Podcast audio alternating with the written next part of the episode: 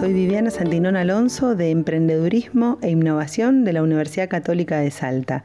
Continuamos con el ciclo Día 41 Emprender y escuchándolo a Jorge Lindón, integrante de Owen, que nos cuenta qué habilidades se van a demandar en el futuro y sobre todo aquellas que están relacionadas con el mundo digital.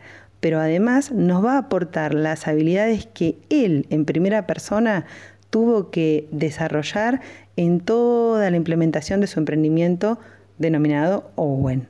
Todavía nos queda un capítulo más para seguir escuchándolo a Jorge. Seguilo atentamente.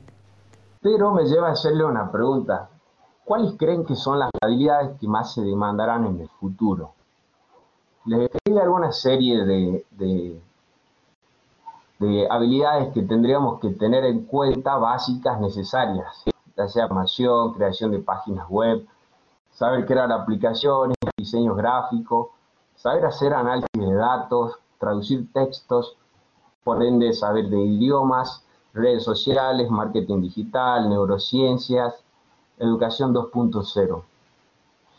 Estas son una lista de actividades y competencias que tendremos que tener, que cualquiera de nosotros las puede leer en un texto, en un diario, en algún artículo. Inteligencia emocional también. Pero ahí vamos. Estas son las que yo saqué de un artículo que vi en internet y que se ven en todos lados. Las que le voy a decir a continuación son las que yo viví en carne propia, que realmente... Y la primera es la adaptabilidad, es esa capacidad de adaptarnos al cambio. Hay una frase muy conocida, lo único constante es el cambio. Tenemos que adaptarnos para sobrevivir. Siempre recuerden esto, sé como el camaleón porque no es eh, más fuerte, no es el más fuerte el que sobrevive, sino el que mejor se adapta.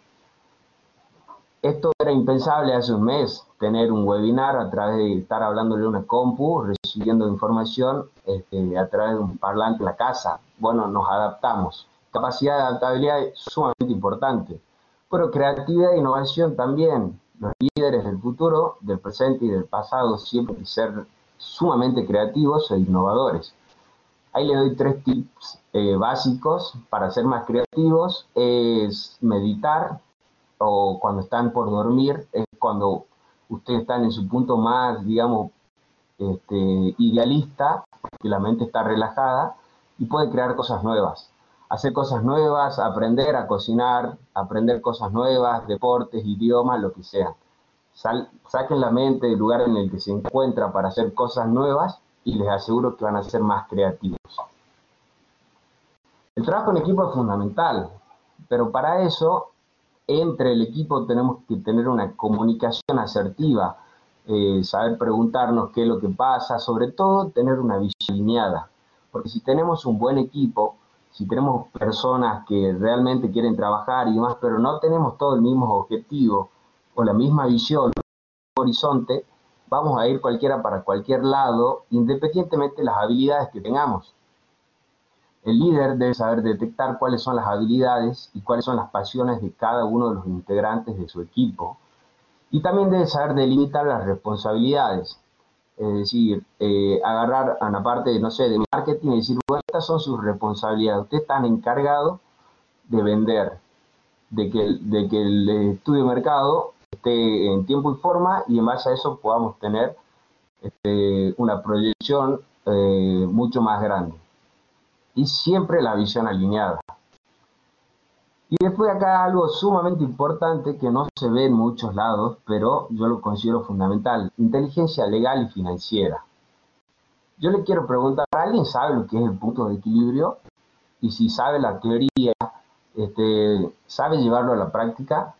Acá les voy a dejar este, un cuadrito que si bien está vacío, eh, les va a servir mucho para, para poder conocer cuál es su punto de equilibrio, es decir, eh, cuál es, mi punto de equilibrio es eh, lo que yo tengo que llegar para no tener ni pérdidas ni ganancias.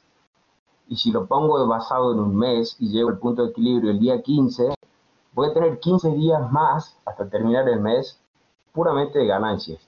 Eso es importante. Después, si quieren, podemos hablar de esto en profundidad en otro webinar. Y ahora les voy a dar 5 segundos para que respondan esto. Si A es igual a 1 y B es igual a 2, C es igual a A menos B. En tres segundos que le doy, sean sinceros, ¿cuántos tienen la respuesta correcta? A ver, uno, dos, levanten las manos, Karen, Karen la tiene, buenísimo. C, C es igual a menos 1. Si dijeron menos 1, excelente. Si dijeron 1, están muy mal. Si dijeron otro número, peor. Matemáticas básicas son fundamentales para nosotros poder llevar adelante nuestro estudio de mercado, para poder llevar adelante este, nuestra estructura financiera.